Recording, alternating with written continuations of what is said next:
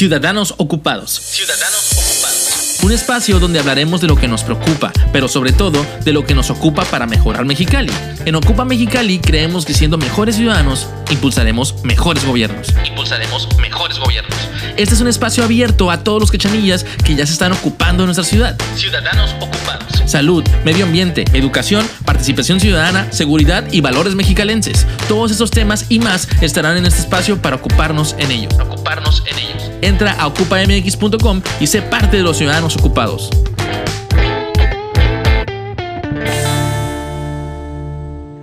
Hola, bienvenidos al episodio 7 de la temporada 5 de Ciudadanos Ocupados. Mi nombre es Sonia Sepúlveda, directora de Ocupa Mexicali. Si algo caracteriza e identifica a Mexicali, pueden ser dos cosas. Una, la gente trabajadora, cachanilla de corazón. Y la riquísima comida. Y en estos dos aspectos ha sido de vital importancia la aportación y el talento de muchas personas para fortalecer y desarrollar la industria restaurantera. Hoy nos acompaña un ciudadano que ha emprendido y encabezado pues muchos proyectos, pero hoy encabeza uno que es muy importante y es una pues un organismo empresarial. Bienvenidos Ciudadanos Ocupados, Raúl Vázquez, presidente de la Cámara de la Industria de Restaurantes y Alimentos Condimentados en Mexicali, que todos conocemos más fácilmente y más coloquialmente como Canirac. Bienvenido Raúl. Hola Sonia, muchas gracias. Gracias a Ocupa, gracias por la invitación. Eh, pues muy contentos de estar aquí, estar platicándote. Ahora sí es una charla uh, amena para poder explicarles un poquito qué es lo que hacemos, qué es lo que hace la Cámara eh, de qué nos, de qué estamos conformados y por qué, ¿no? Yo creo que es más que nada eso y pues bueno, agradecerte mucho aquí este tiempo para poder hacerle llegar a todos tus radioescuchas eh, toda este, esta información que les podemos dar, ¿no? Excelente, no, pues bienvenido. Y pues Raúl, para la gente que nos va a escuchar y que nos va a ver, yo sé que mucha gente te conoce, ya sabe este qué has hecho y, qué, y dónde andas, pero para los otros que no, sí nos gustaría que nos pusieras en contexto. Eres de Mexicali, que estudiaste y algo de tu trayectoria. Platícanos. Sí, mira, pues bueno, yo soy de Mexicali, eh, originario, soy 100%. cachanillo 100%, así es como es. Y mira, yo, pues es una historia media rara, media media que yo nunca me la soñé, nunca pensé que iba a ser eso.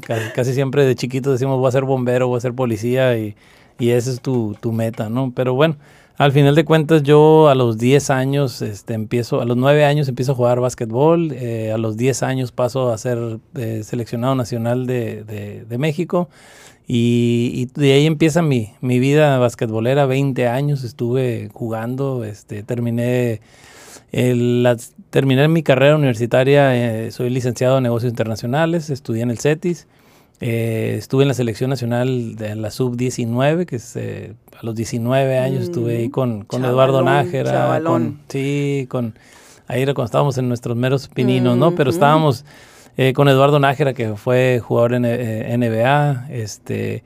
Entonces toda, toda mi, mi, mi trayectoria fue, fue de estar en el básquetbol, y bueno, termino la carrera, me ofrecen irme a jugar una liga a Tijuana, me voy a Tijuana eh, a estudiar una maestría también, me ofrecen trabajo en una maquiladora, eh, entonces hago ese, esa, eh, dije, bueno, ya se acabó esto, ya, ya voy para afuera a los 20 años, donde dices, ya se me está acabando mi carrera. Ya sé, qué horror. Y este, ya te sientes viejo a los 20 años. Y bueno, empiezo en, estoy cuatro años en una maquiladora como gerente de almacén de materiales y de exportaciones. Y, bueno, realmente no me gustó. No me gustó, eh, no, no, me gustaba a mí lo que era la vida de una maquiladora, es muy pesada, es una vida, pero yo seguía aferrado un poquito con lo que era el deporte. Yo quería, yo quería seguir haciendo algo por Mexicali, quería, quería buscar la manera de cómo poder apoyar a la gente como cuando estaba chico yo, que me pudieron apoyar. Entonces, estuve cuatro años ahí, regreso a Mexicali eh, entro con un amigo que iba, iba abriendo una empresa de, seguridad privada. Trabajo un año en seguridad privada y empiezo a conocer mucho la administración, empiezas a aplicar ahora sí lo que aprendiste en la escuela y parte de maquiladora y empiezas a hacer tu... Y me hablan unos empresarios, un grupo de empresarios aquí en Mexicali y me dicen, ¿sabes qué? Queremos que juegues básquetbol con un equipo profesional que, va, que viene a Mexicali. Este, me pongo a entrenar tres meses con unos cubanos que estaban aquí, me empiezan a poner otra vez en el nivel que estaba, que era, pues ya había dejado un poquito, pero seguía, seguía la condición ingrata que nos abandona. Sí, seguía manteniéndome en, en, pues jugando en Tijuana, entonces cuando estoy aquí ya al año, pues sigo jugando, pero no al nivel de profesional, entonces cuando me dicen que si quiero entrar a jugar, este, pues ahora les dije, pues me voy a poner a entrenar y ya regreso al básquetbol que tanto quería, ¿no? Y, cuando tenía un mes entrenando, yo creo, este, sí, más o menos como un mes y medio tenía entrenando, y me hablan otra vez los directivos y me dicen, ¿sabes qué? Este, ya no queremos que juegues. Y yo, pues, oh, ¿y ahora se entiende. este, pues, como me conocían y sabían de, de, dónde estaba, que era Adrián Carrascosa, Alan Dennis y Carlos Díaz, eh, me hablan para, para ofrecerme la gerencia de los, pues, de un equipo de básquetbol, porque no había nada en ese, en ese tiempo. Entonces me dicen, ¿sabes qué? En tres meses ahí tengo un, un lápiz, un cuaderno, necesitamos un equipo profesional de, de básquetbol. Y ahí empieza mi sueño de, de, armar un equipo profesional. Digo, sí me sentía mal porque no iba a jugar, pero realmente era estar haciendo algo por Mexicali, que al final era lo que quería y hacer algo por el básquetbol. Entonces me toca armar logística, mercadotecnia y todo eso para armar un equipo y fue cuando surge Soles de Mexicali, conseguimos ahí con el gobernador que estaba en turno, este, el señor Elordi, y nos proporciona el, auditorio del estado y este... Pues bueno, ahí empiezan los soles de Mexicali, fuimos a buscar a Horacio Llamas a, Phoenix Suns, este, hago un acuerdo con Phoenix Suns, me empiezan a entrenar a mí como directivo para poder aplicarlo en los soles. Y bueno, ahí empezamos a, ocho años, tuve cuatro años al principio, luego salí a un evento, a un programa con Alan Dennis de, Boys and Girls, este, que se venía para acá, un proyecto que queríamos hacer, lo hicimos un torneo de básquet para niños, regreso a los soles, estoy año y medio, al final de cuentas estuve ocho años ahí con ellos. trabajando. largos años. Sí, trabajando, fue un campeonato, fueron finales, este, fue el primer campeonato en el segundo año. Entonces fue muy motivante para mí el, llegar a un lugar y hacer algo que te tienes que entregar al 100%. ¿no?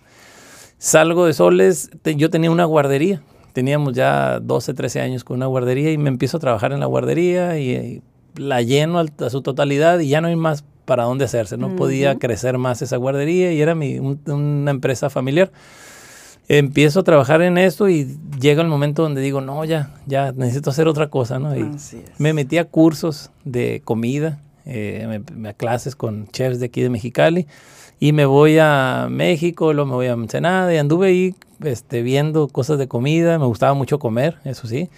Y, este, y uno en actividad deportiva comes de más, pues, pero cuando no tienes actividad deportiva ahí, tienes que cuidarte los, los kilitos. Entonces empiezo a trabajar sobre el pan, me voy haciendo eh, cursos de pan, de pan artesanal, de tipo, diferentes tipos de panes. Y este, por casualidades ahí llega un amigo y me dice, ¿sabes qué? Voy a traspasar un lugar, ahí sí conoces a alguien. Y pues voy y lo veo y digo, Ay, mira, si abro mi, mi, restaurante a ver qué pasa, a ver, a ver si le pego. Y bueno, abrí el restaurante este, en el 2017 eh, abro un... Había ido yo unos un año antes a, España. Fuimos a hacer un recorrido con Iván Denis a, todo lo que es España. Estuve en Madrid, en Barcelona, en Islas Canarias y, recorrimos muchas ciudades porque había muchos lugares de, que tenían equipos de básquetbol. Entonces anduvimos.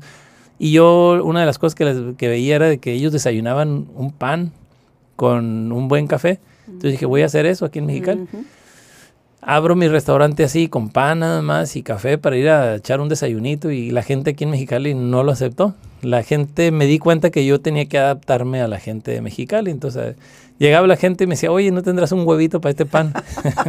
¿No tendrás un frijolitos para este pan? Y no Ahora que a donde fueres haz lo que vieres. Y aquí el pan solito, pues no es para acompañar. así es, entonces este, fuimos adaptando nuestros, nuestro menú a lo que la gente pedía y ahorita ya, pues ya tenemos pizzas, tenemos chicharrón prensado, tenemos omelette, tenemos de, de muchas, eh, ahora sí que un amplio menú que tenemos.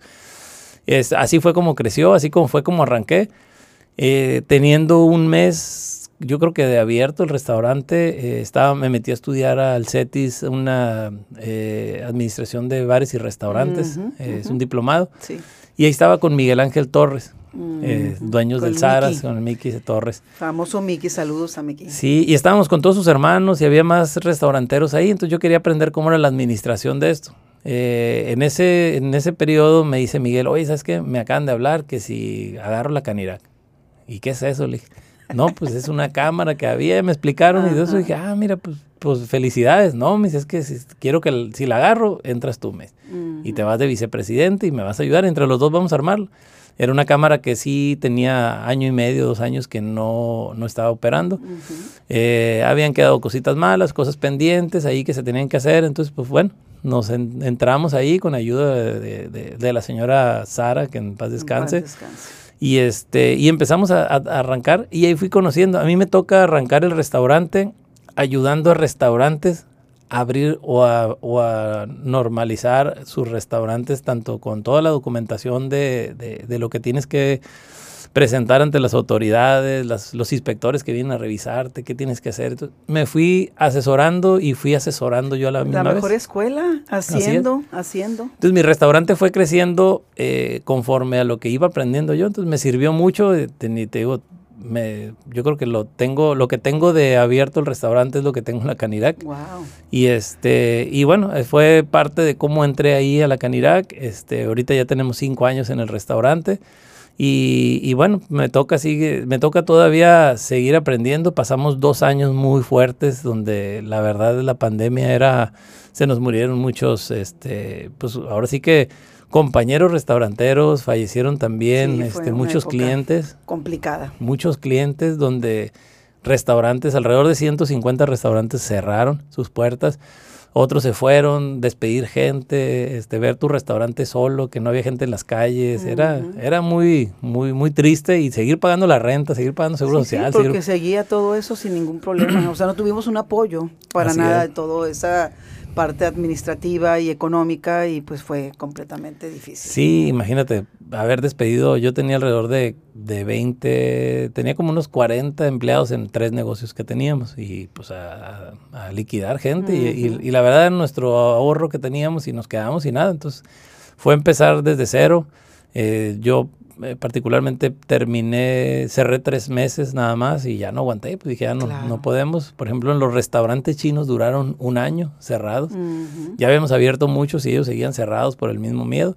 Y bueno, al final eso fue, es un, fue unos años muy difíciles. Este, de mucha enseñanza. Pero es parte de lo que yo he hecho. Este, sigo apoyando a jóvenes en el deporte porque yo creo que a mí me apoyaron cuando yo estaba joven y creo que es una de las enseñanzas que les tenemos que regresar a, pues ahora sí que a la juventud. El gobierno a veces no puede con todo y no lo está haciendo como pudiera, entonces este, pues hay que, hay que seguir apoyando.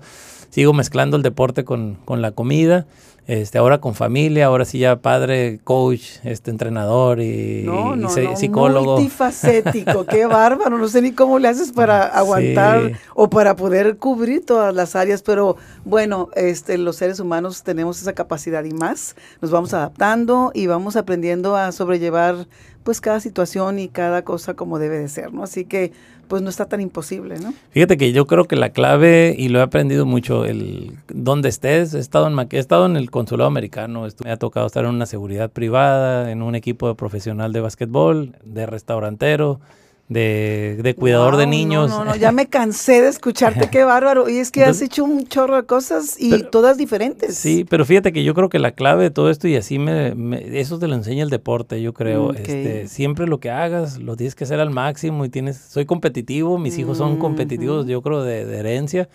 Y donde pueda estar, donde, donde te den la chamba por trabajar este, tienes que hacerlo al 100%. Me estoy de acuerdo contigo, seas deportista o no seas deportista, así lo tenemos, que, hacer. Así debería de ser el ser humano comprometido al 100 con lo que tienes que hacer, si no, pues, pues de qué se trata. Así es, yo creo que es eso. Bueno, y entrando en materia, eh, evidentemente hemos tenido muchos invitados, muchos han sido representantes de cámaras empresariales, pero este tema considero que es interesante. Canirac es, es especial porque agrupa a muchas personas que de una u otra manera pues participamos de esto, porque para empezar disfrutamos cotidianamente de ir a restaurantes. Entonces somos parte de todo esto, como me la pongas. Y, y entrando en materia, eh, ¿cómo funciona Canirac? Y, y este, ¿qué, qué, qué, cómo le hacen? ¿Qué hacen? Así en concreto para que la gente entienda de qué se trata. Mira, más o menos ahorita estaba sacando la cuenta. Yo creo que tenemos, eh, nos, la cámara ahorita cuenta con 366 restaurantes durante el año afiliados. Sí, en, yo creo que en un universo más o menos de 1500, eh, un poquito pues más este, restaurantes que hay en Mexicali, sin contar el valle, el valle debe tener mucho más. Y este, pero más o menos eh, nosotros tenemos con los afiliados cuentan alrededor de 10 mil empleados que, que, generan, que generan los, los mismos este, afiliados restauranteros en la población. Pues es un buen número. Es, es un buen número.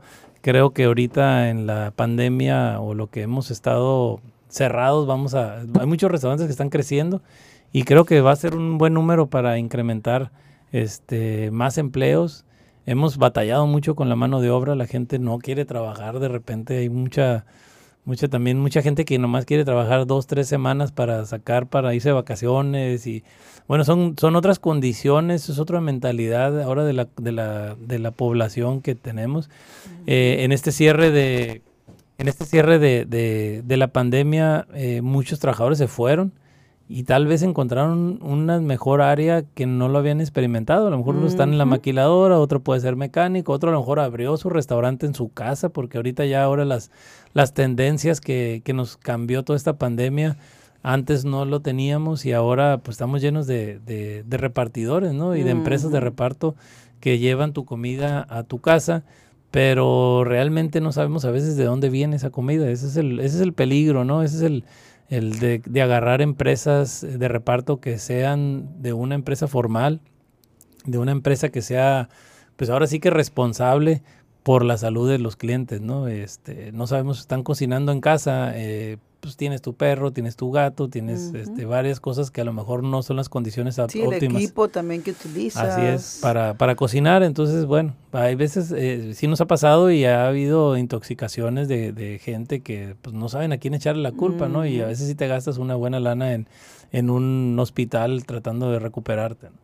Entonces, bueno, más que nada nosotros este, en este aspecto ahorita este, nuestro coco es, es eso, es, el, es los incrementos también de, de, los productos este año este, subieron demasiado, este, pues ahorita el problema de la gasolina, entonces nosotros enfrentamos problemas diarios porque el abrir el restaurante, llegar a las 8 o 7 de la mañana, llegar a abrir tu candado para abrir tu restaurante, lo único que esperas es malas noticias, es este falta, esto, falta esto, pasó esto. Así es, se descompuso el refrigerador, se echó a perder lo de adentro, hay que cambiarlo, este. Entonces, una de las cosas que nosotros estamos tratando de hacer en Caniraco, que hacemos, es eh, hacer una empresa formal que sea una empresa formal primeramente porque después no vivimos a gusto, nos, nos llegan varias dependencias a, revisarnos y estamos con el temor de que qué es lo que va a pasar o quién va a llegar el día de hoy, ¿no? Entonces debemos de, de, seguir el paso de muchos eh, restauranteros grandes.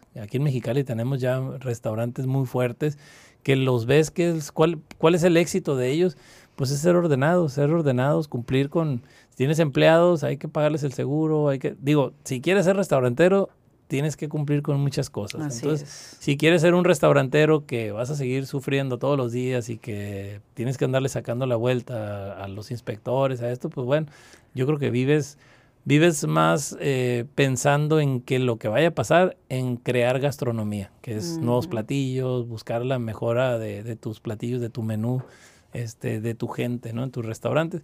Es, es, complicado, mucha gente lo ve fácil. Creo que hay muchos restaurantes que abren desde chiquitos a grandes y cierran a los próximos meses porque no pueden con, con la carga de trabajo.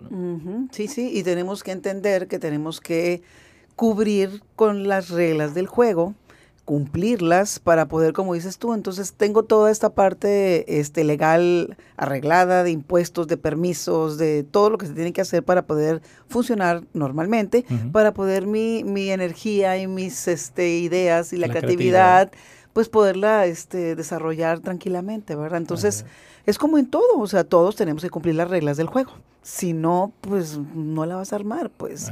Y aunque sea difícil de entender, pues este pues es una realidad y la tenemos que la tenemos que acatar. Eh, al principio decía que al mexicalense, aparte de ser trabajador, nos gusta siempre estar ocupados.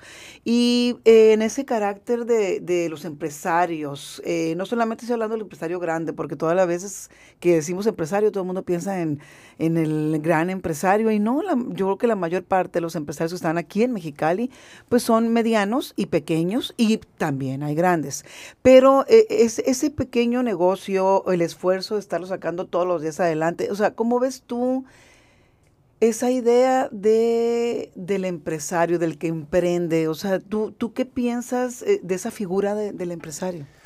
Mira, Canirac, en una de las cosas que tenemos nosotros y que hacemos es este es eh, buscamos eh, nuevos comercios, nuevos restaurantes eh, buscamos detonar el desarrollo en esos, en esos este, restaurantes y tenemos un grupo.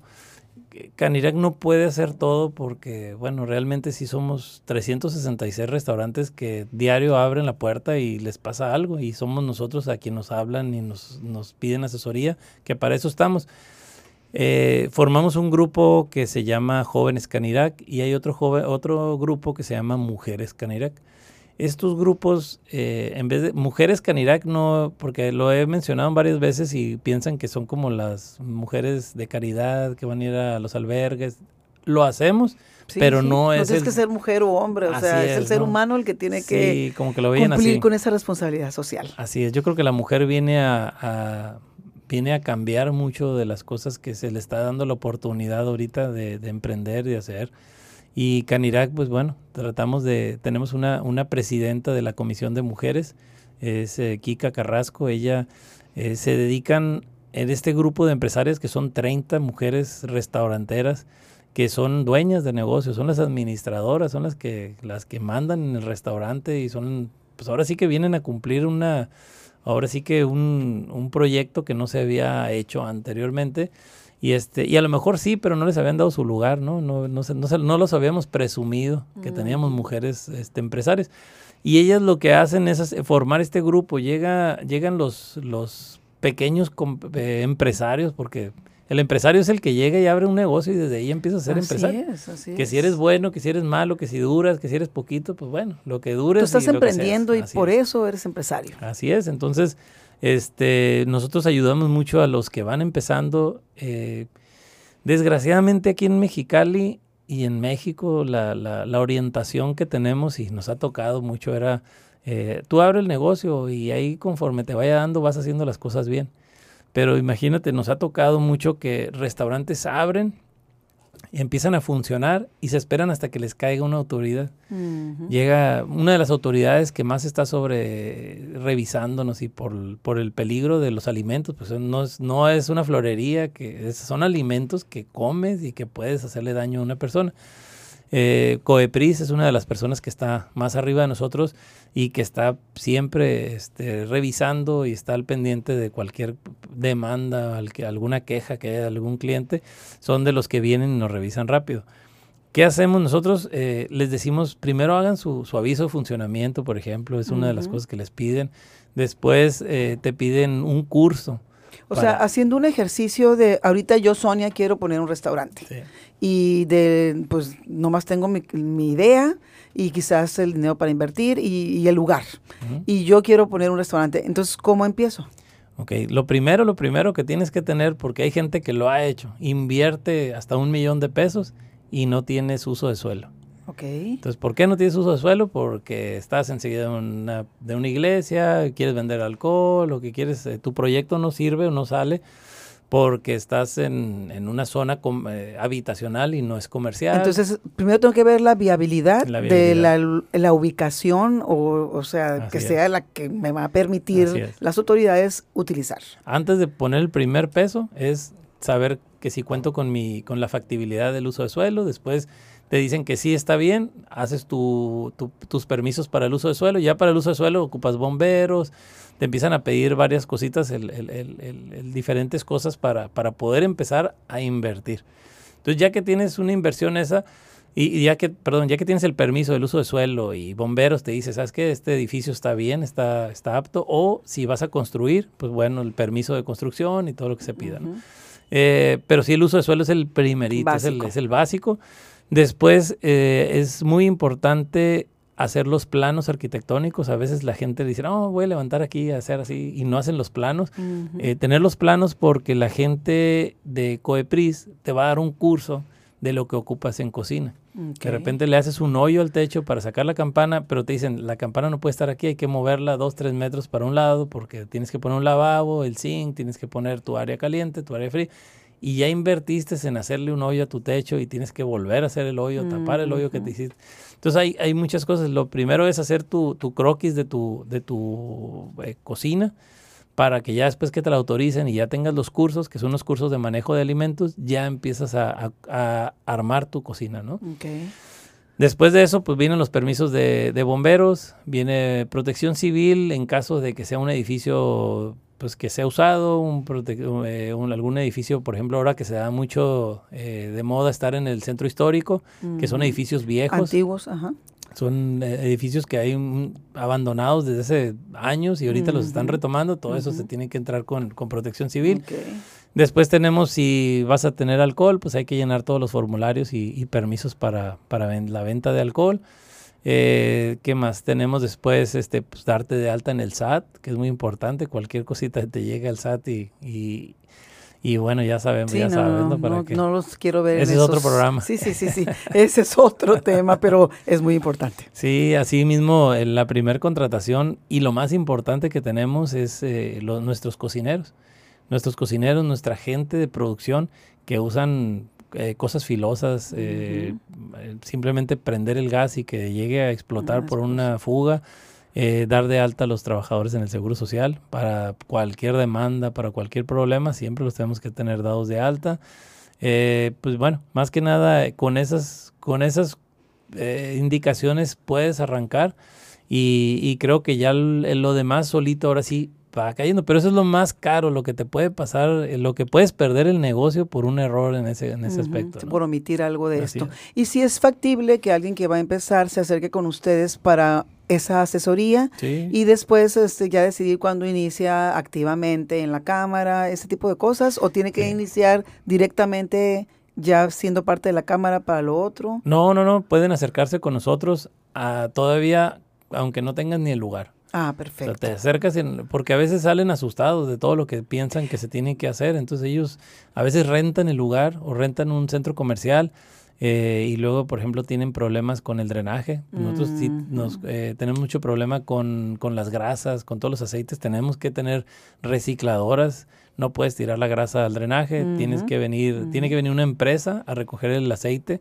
quemado así como la basura, tienes que contratar servicios de, recolección de basura porque no hay gente, no, no, no podemos entrar, como somos comercio, no podemos usar el, la recolección de basura del municipio, ¿no? Entonces son de los otros.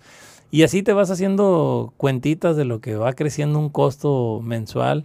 Y pues sí, muchos empresarios, eh, nuevos empresarios o emprendedores, pues se asustan y dicen, no, pues todavía no. Yo pensé que con, con nomás abrirlo era, era suficiente. Y, y, la otra, pues son los, los costos, ¿no? Los costeos de, de, tu menú, cómo saber, cómo puedes integrar. Mucha gente abre en noviembre y pues muy suave, tú abres tu restaurante y todo eso, pero te llega abril y empieza el calorón y hay que aprender aire acondicionado y la gente no va a ir a un lugar donde se esté muriendo de calor. Entonces tienes, buscan la comodidad y tenemos que encender el aire acondicionado y nuestros eh, recibos de, de la luz pues se nos van como al triple. A veces, este, la verdad, son exagerados los, los recibos, que es un costo muy importante que a veces no consideramos y, bueno, por eso Mexicali es difícil. Eh, sí, e, es importante que entendamos que el sector restaurantero es eh, igual que cualquier otro negocio, donde tú vas provisionando los gastos que tienes durante todo el año para poder ir viendo, pues, haces este, ¿cómo le haces para ir haciendo tus guardaditos? Pues, o sea, no es nada más sé cocinar y, y me voy a aventar, pues, o sea, tenemos que tener el ABC de todo lo que se necesita para ser un, restaurante dentro de todas las leyes, de todo el uso, como dices tú, de todas las, las técnicas necesarias de seguridad, de, del uso de, de, alimentos, el del lugar, de los climas, de, o sea, son muchos detalles que en cualquier, que como, como cualquier otro empresario tiene que estar viendo, pues, o sea, antes de aventarnos, pues sí es importante conocer bien a lo que vas. los insumos, en un restaurante más o menos debe andar manejando, yo creo que hasta desde, desde la sal, que es un granito, hasta pues ahora sí que un pedazo de carne grande que dices. Este, yo creo que andamos manejando desde unos 300 eh, insumos, productos de insumos que, que de repente, y eso es un restaurante más o menos, hay restaurantes que la carta es muy grande y sí los insumos son más grandes o son más, y muchos son precederos que, que por un pescado, un este algo que, que no puedes ah, tenerlo mucho tiempo y, y, pues bueno, tienes que ir calculando eso. Eh, tenemos problemas a veces. Yo no puedo subirle, subió la leche, subió el limón, se fue hasta 100 pesos el kilo. Yo no puedo subirle al menú. Yo no puedo estar jugando con el menú con los clientes. Entonces, ahí son cosas que tenemos que apechugar y decir, bueno, pues ni modo, subió ahorita un tiempo. Este, otro platillo es el que me está generando y es el que le estoy ganando, este le estoy perdiendo. Pero bueno, es un, es, una juego, es un juego de números, la pues verdad. insisto, es negocio. Sí. Y como emprendedor, como empresario, tienes que aprender a, sobrellevar las buenas y las no tan buenas. Y, y también, como te digo, ir provisionando pues tus gastos del año, porque pues no es lo mismo el verano que el invierno y así, nos vamos, ¿no? Entonces sí es muy interesante ese mundo de la gastronomía, pero sí es muy importante que tomes en cuenta todos esos detalles. Y hablando de los detalles, ahorita mencionaste COEPRIS y mencionamos los permisos y este multas y sanciones y todo ese tipo de cosas. ¿Qué onda con lo que pasó y que me encantó que fueron muy valientes de decir, ¿sabes qué? Mexicali está pasando esto.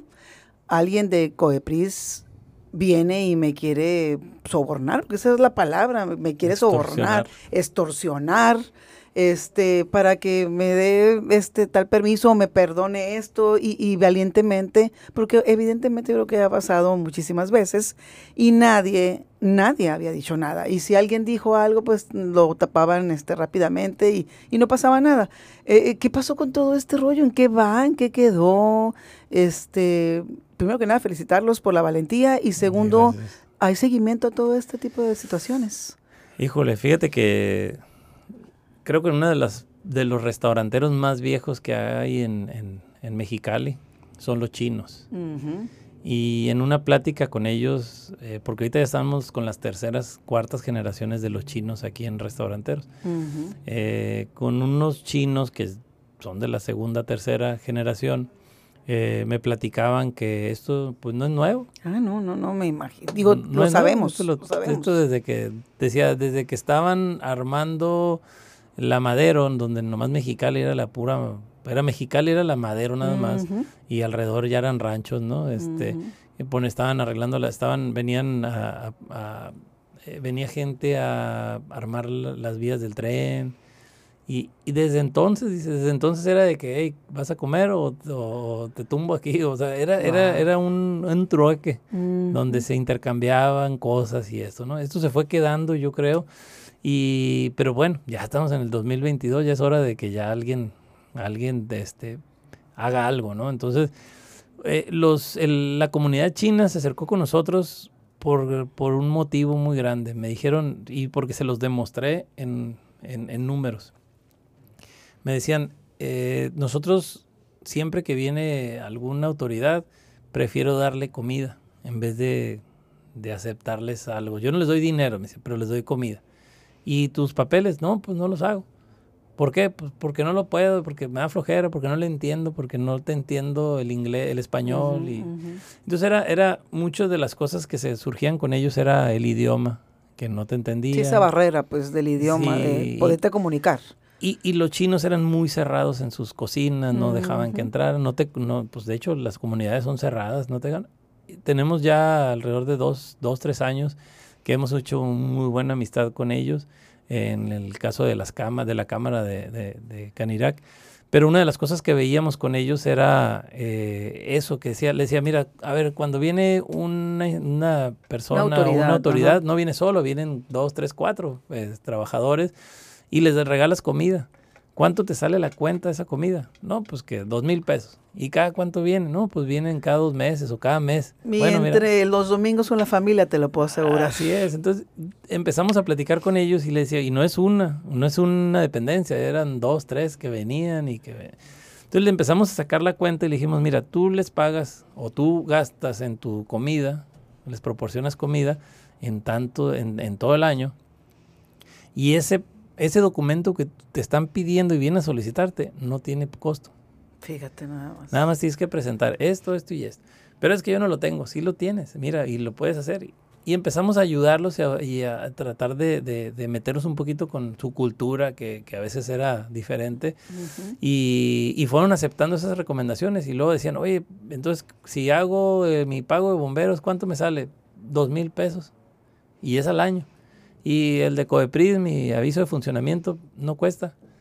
Ah, canijo, entonces empezaron a decir, ah, mira, y con eso tú pones tu papel y inhibes a los inspectores, al que quiera venir a, pues, a, seguirte el juego este, a hacer eso. Entonces decidieron venirse los chinos con nosotros a que los capacitáramos les hablamos a... Había, eh, pues son cosas que se venían haciendo y desde hace muchos años, no tienen la culpa los que están ahorita, porque eso dices, si lo hicieron toda la vida, ¿por qué no lo voy a hacer yo? ¿no? Entonces, este, y los mismos restauranteros se prestaban ellos, en cuanto llegaban ya te decían, pásele, pásele y a sentarse. Sí, aquí, aquí digo, tenemos que también entender que el que está mal es el que lo hace y el que acepta hacerlo, ¿verdad? Entonces, pues tenemos que romper esa cadena que no nos funciona para nada. Pues. Sí, así es. Entonces, eh, desde la administración pasada platicamos mucho con, con Coepris y quedamos en, en, hacer eso, ¿no? se, se, habló, se hizo una reunión en la Asociación China con, con todos los chinos, restauranteros, y se les explicó cuáles eran, les ayudamos a hacer los formatos. Eh, hicimos, eh, nos cambiaron algunos formatos en, en, en, lo hicieron, lo redujeron para que fuera más fácil para ellos, porque a veces eran ocho hojas y nomás tienes que llenar dos, tres preguntas. Entonces empezamos a trabajar con ellos y con los restaurantes mexicanos, porque también el mexicano, no nomás los chinos, los mexicanos somos más, somos más truchas. este, pero sí había mucha gente que prefería saltarse eso y en vez de estar en la legalidad y empezar a, buscar eh, cómo, cómo quitarme ese miedo llegaba de repente a los restaurantes alguien con un gafete y nos asustábamos. Y que casi, casi cerrábamos las puertas y de repente era una maquila. Y no era un inspector, era un maquilador que venía a comer pero con su gafete. Entonces la gente se asustaba y se reía después. Pues sí, así traías la conciencia. Así traías la conciencia. Entonces, muchos de las, del, del, trabajo que estamos haciendo con ellos ahorita es eso, ¿no? Trabajar que, que estén, que estén al 100 que no tengan que venir las autoridades a venirnos a... Y si quiere venir la autoridad, que venga, pero yo estoy tranquilo y pásale, ahí está, revísame y vámonos. Y, y es más, yo me adelanto. Estamos haciendo autorregulaciones, autorrevisiones con bomberos, con, con, este, con COEPRIS, donde el mismo restaurantero levanta la mano y dice, ¿sabes qué? Yo quiero que me, yo quiero que me revises porque yo quiero estar bien y quiero empezar el año bien y trabajar el resto del, del, resto del año, preocuparme por la luz, por mis sueldos, por pero no por algo que estoy haciendo mal. Estoy por multas o que estar con el Jesús en la boca de que me va a caer a alguien y me voy a meter en un problema. Qué importante es que entendamos esa parte donde autoridades y empresario que es ciudadano, eh, tanto la autoridad como el ciudadano tiene que aprender a vivir en la legalidad. Pues tenemos que cumplir con nuestras responsabilidades para poder ejercer nuestros derechos. Y es bien importante pues este pues conocer. Si no conocemos lo que tenemos que hacer, evidentemente vamos a meter la pata y vamos a caer en esa ilegalidad donde ya se hace una bola de nieve que termina aplastando al que pues al que la ejerce y al que la soporta, ¿no? Porque al final del camino vas a meterte en una bronca, pues la autoridad o el empresario ciudadano este que no está haciendo bien las cosas. Tenemos que cambiar esa, esa mentalidad, pues. Es como, es como las placas.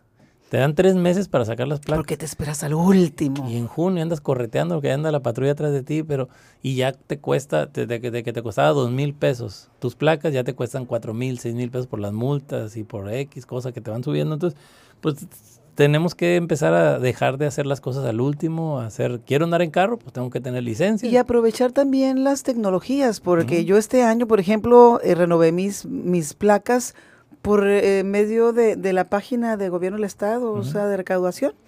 o sea, entro, dije qué rollo, hice mi pago, me llevaron mis documentos a mi casa.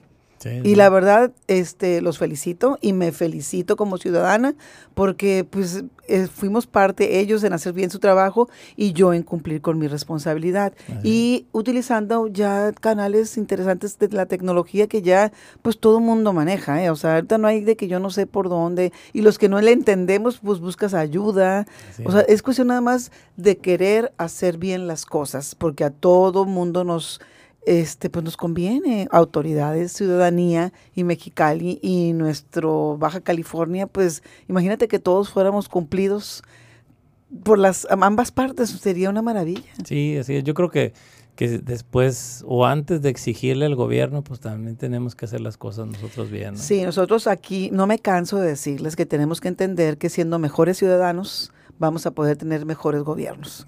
No puedes pedir lo que no das, no puedes exigir lo que tú no cumples. Entonces dejemos de estar señalando la bronca de en el otro si yo no tengo ni con qué cara decir nada. Pues entonces vamos siendo corresponsables, vamos haciendo las cosas que nos, nos competen, vamos trabajando por tener un mejor Mexicali y, insisto, siendo mejores ciudadanos vamos a tener mejores gobiernos. Y es lo mismo que pasa en un restaurante. Yo quiero ser exitoso, quiero ser, yo quiero ser un restaurante exitoso, pues tengo que hacer las cosas bien. Es muy difícil que, que puedas ser exitoso, que todo el mundo te esté viendo, te esté señalando como un buen restaurante, pero las autoridades no. Entonces, bueno, tienes que ir buscándole es una coherencia, se llama coherencia. Tienes que buscar la coherencia para poder trabajar a gusto y este y yo creo que si te gusta lo que es este la gastronomía, el momento que empiezas a hacer esa actividad de, dejar todos tus tus tus ahora sí tus obligaciones al último, empiezas a crear una gastronomía muy suave. Aquí en Mexicali ahorita están llegando con tantas escuelas que tenemos de gastronomía y que están empezando las, las, universidades con estas carreras, viene gente que está preparada y viene muy creativa y vienen los jóvenes que vienen con otra actitud, otro pensamiento que también son bienvenidos en todos los restaurantes. Pero bueno, es parte del éxito de aquí, de, nosotros, ¿no? Sí, también esa es una de las preguntas que, que, te quería hacer, que te quiero hacer. ¿Cómo está, o sea, qué oportunidades o cómo ves eh, eh, esa cultura gastronómica que ha tenido este, pues un boom muy interesante, o sea, desde hace unos años que empezó, por ejemplo, la parte de la cerveza artesanal, eh, la parte de todo lo que acompaña a esa cultura de la cerveza, o sea, hemos de veras eh, crecido años luz en lo que teníamos a lo que tenemos. Sí, fíjate que es algo bien interesante eh, en el aspecto, y hoy me lo preguntaba un, periodista y me decía, oye, el, food truck, ¿qué tiene de diferente a, una, a un restaurante? Pues un food truck paga como un, eh, como, un vendedor ambulante y, y, es lo mismo que un restaurante. Entonces, Mexicali va creciendo, va creciendo la tecnología, va creciendo las, las nuevas tendencias, pero se va quedando el gobierno con las regulaciones. No, no hay regulaciones para un food no, vamos creciendo al mismo tiempo. Así es, a pues. nosotros nos piden miles de cosas para tener un restaurante al 100 y ellos tienen un restaurante nomás que tienen cuatro llantas y hacen la misma labor que nosotros de pedir, de, de manejar alimentos, de entregar comida a un cliente. Lo mismo, cocinan crudo, eh, cocina caliente. Y es lo mismo que un restaurante, pero no hay regulaciones para ellos. Ellos, como se mueven, pues van para una esquina, en otra cada día. Entonces, pero yo creo que es parte de lo que tenemos que crecer como gobierno, ir, ir actualizándonos nosotros. Eh, el, viene la, cerveza artesanal también, que también nace y, pega muy duro aquí en Mexicali. Empieza a haber muchos eh, lugares que, que ya para, para poder eh, ahora sí que degustar su cerveza, pues lo hacen con maridaje, con una en compañía de comida. Entonces son, son cosas nuevas que se van haciendo. Son cocinas que van teniendo ellos que, que eran cocineros de cerveza y se vuelven cocineros ahora hasta de comida porque tienen que hacer un lugar agradable y que la gente se mantenga en ese lugar, no nomás por querer tomar, sino también por, por comer, ¿no? Eh, Baja California ha crecido mucho en este aspecto, Tijuana, Ensenada, a lo mejor ellos por su clima están muy fuertes en estos aspectos y bueno, estamos muy unidos, eh, lo que es los presidentes de Tijuana, Rosarito, Ensenada, Tecate y aquí conmigo en Mexicali.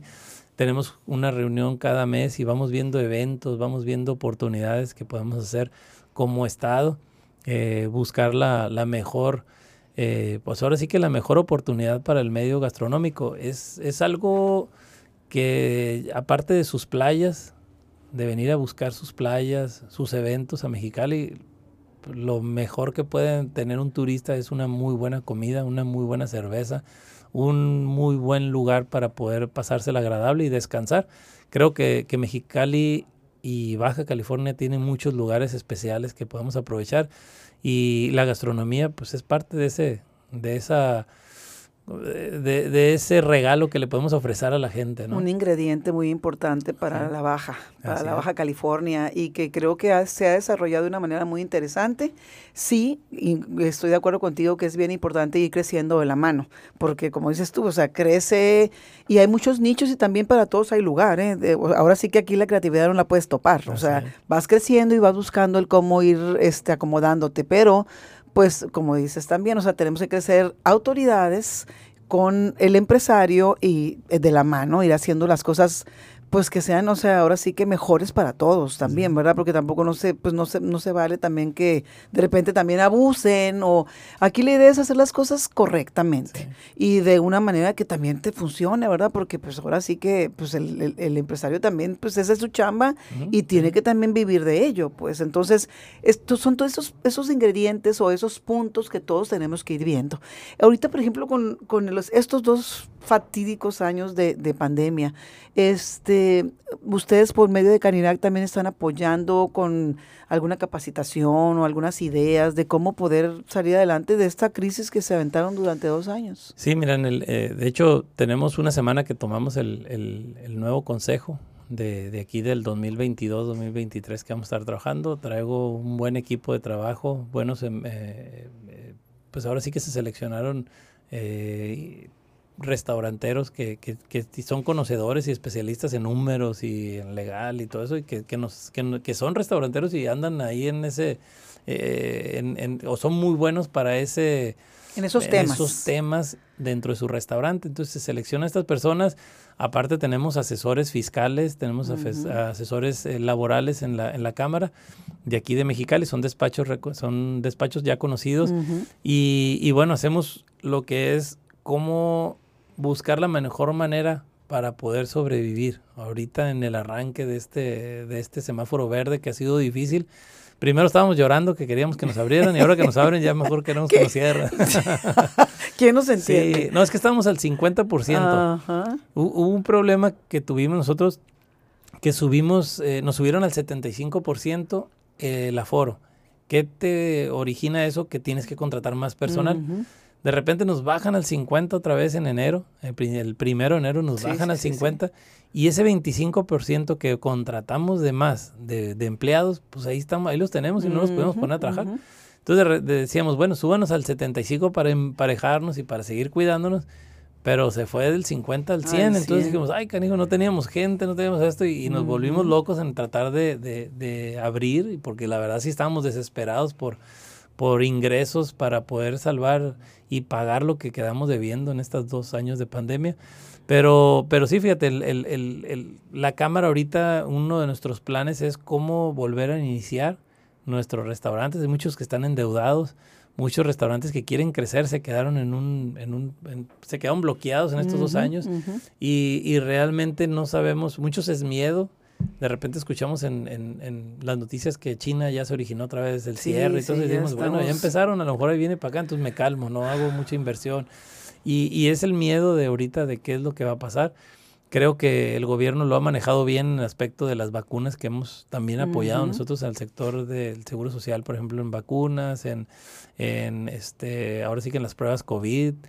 Y, y, bueno, buscar la mejor manera para que esto ya no regrese y por lo pronto estamos con nuestros financieros viendo ver qué es la mejor oportunidad. Nadie quiere ahorita agarrar un préstamo porque dicen, sí, no, pues, pues ahora sí que estás asustado, pues, o sea, está complicada la cosa. Pero yo pues. creo que sí nos hace falta mucho, tenemos el apoyo, pero no, a lo mejor, yo te podría decir no federal, porque el Seguro Social nos siguió cobrando, ah, nunca descansó, nunca, nunca descansó de dejarnos de cobrar. Sí, no tuvimos apoyos que tuvieron otros países donde te daban una, un break o una oportunidad porque sabíamos que estábamos parados, o sea, estaba detenida la, la, vida. Sí, así es, como que yo creo que fue, les faltó un poquito de, de sensibilidad hacia la población todos teníamos problemas económicos, sabemos que el, que el gobierno también, pero pues los que generamos somos nosotros, nosotros como microempresas o empresas somos los que generamos para ellos, creo que son a los que deben de cuidar y, pues bueno, es, una, es un tema ahí un poquito medio difícil de, de, entender por qué se está actuando así.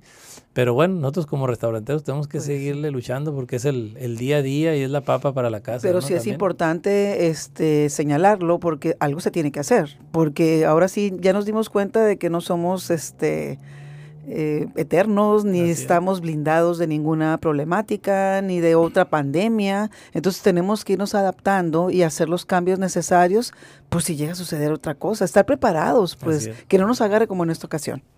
Tanto de parte de autoridades como de nosotros que somos pues los que movemos, como dices tú, este, la parte económica de una ciudad o de un estado o del país.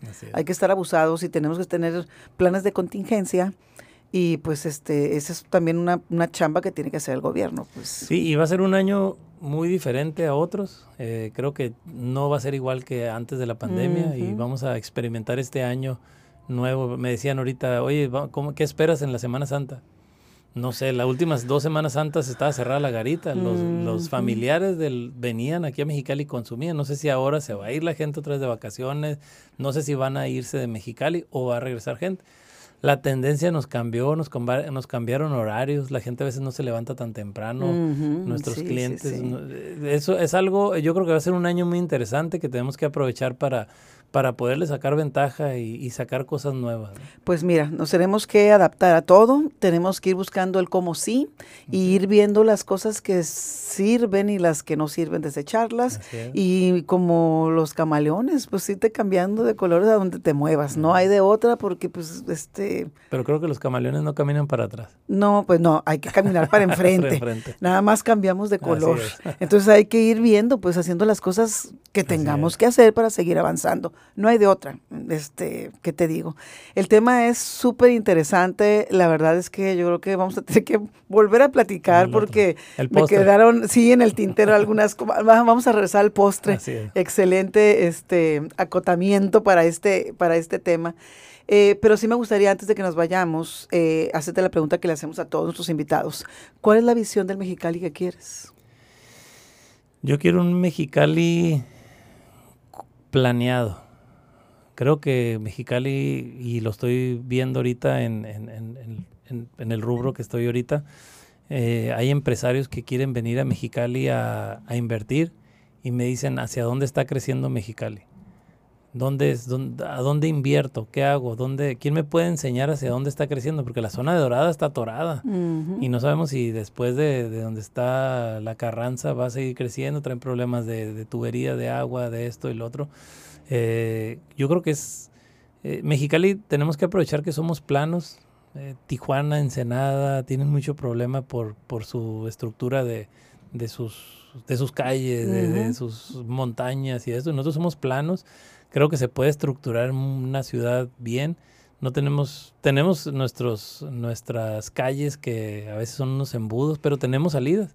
Tenemos nuestras saliditas que nos podemos ir entre medio de calles y salimos adelante, pero pero realmente creo que el empresario que quiere crecer eh, no sabe hacia dónde va Mexicali. Necesitamos, yo creo, un, una buena planeación, una buena estructura que no sea de, de, de, aquí a tres años con una administración, sino de aquí a tres años, a seis años y hacia donde vaya nos alcance, pero que sí el, empresario puede ir invirtiendo. Hay gente que quiere venir a invertir a Mexicali pero no sabe a dónde, no sabe dónde, hacia dónde va la, la, ciudad, ¿no? Entonces, creo que es algo muy importante que tenemos que, que me gustaría a mí como, como ciudadano, como empresario y como cámara, me gustaría saber hacia dónde va Mexicali, qué sigue, qué nos espera. Eh, tenemos una garita que está desaulada, no, no sabemos si para allá podemos invertir. Estados Unidos ya en la garita, eh, la garita que le llamamos la nueva, que ya no es nueva, ¿no? Ya no es nueva. Pero la garita que está a este lado, ellos en Estados Unidos ya están, eh, ya están haciendo un centro comercial y, y, nos lo están poniendo para que nosotros crucemos y nos vayamos a gastar el dinero a Estados Unidos en vez de decir, ¿por qué no planeamos? Y en la garita donde tenemos tanto terreno, ¿por qué no hacemos algo para que la gente también se quede y consuma aquí en Mexicali? ¿no? Entonces yo creo que es, eso me gustaría, eso fuera uno de los, de que si tuviera enfrente de mí a, un, a una gobernadora, a una presidenta municipal, sí le, le dijera eso porque es el futuro de nuestros hijos también, ¿no? Tenemos todo para, para crecer y crecer bien. Este, creo que es, eh, tenemos que participar los ciudadanos más en todo ello y obviamente hacer ese cambio de voluntad política para que las cosas sucedan. Tenemos que trabajar de la mano y avanzar juntos, pues. Este Mexicali es una tierra fértil de gente trabajadora, de gente que tiene hambre de hacer cosas buenas. Entonces no me queda más que darte las gracias, Raúl, por estar aquí con nosotros. La verdad es que creo que estás ahorita en un en un área donde pues este tienes un trabajo muy interesante y muy importante para el Cachanilla, porque ahí es como que como el orgullo, como lo, que nos identifica hacia otros lugares. Ya ves que todo el mundo dice, ¿cuál es tu comida este eh, favorita? o la especial o la tradicional? Y no, pues los tacos de carne asada es lo mejor que te puedas imaginar, pero de repente a veces la gente me dice, cuando le digo, y tenemos una comida china deliciosa, me dicen, ¿cómo? Sí, es la especialidad de Mexicali. Entonces, estamos en un mosaico, somos multiculturales, estamos cerca de una, de un, pues de un estado muy próspero de, Estados Unidos, que es California. Tenemos todo. Y tenemos un valle muy productivo. Tenemos un valle productivo, tenemos, eh, te digo, mar, tenemos este, gente creativa y muy echada para adelante. No puede ser que nos atoremos. Entonces, yo los invito a que consumamos local y sigamos pues este haciendo lo que tenemos que hacer cada quien desde nuestra trinchera. Y muchísimas, muchísimas gracias. Cuenta con Ocupa Mexicali para pues poder estar dando a conocer eh, cosas que para ti sean interesantes a la comunidad. Tenemos nuestras redes a tu servicio, encantados de la vida y pues, pues aquí nos vamos a seguir viendo. Muchas gracias, no, gracias por invitarme y gracias por, por poder platicar un poquito, este, ahora sí que fuera de la formalidad. Así es. Encantada de la vida a ustedes, ciudadanos, les agradezco la atención a este espacio y los invito a escuchar los demás episodios de Ciudadanos Ocupados que encontrarán en todas las plataformas digitales. Síganos en nuestras redes sociales como OcupaMX y en el portal ocupamx.com. Agradecemos al Grupo Educativo 16 de septiembre las facilidades para la grabación de este episodio. Muchas gracias, Raúl. Gracias, gracias a ustedes. Gracias.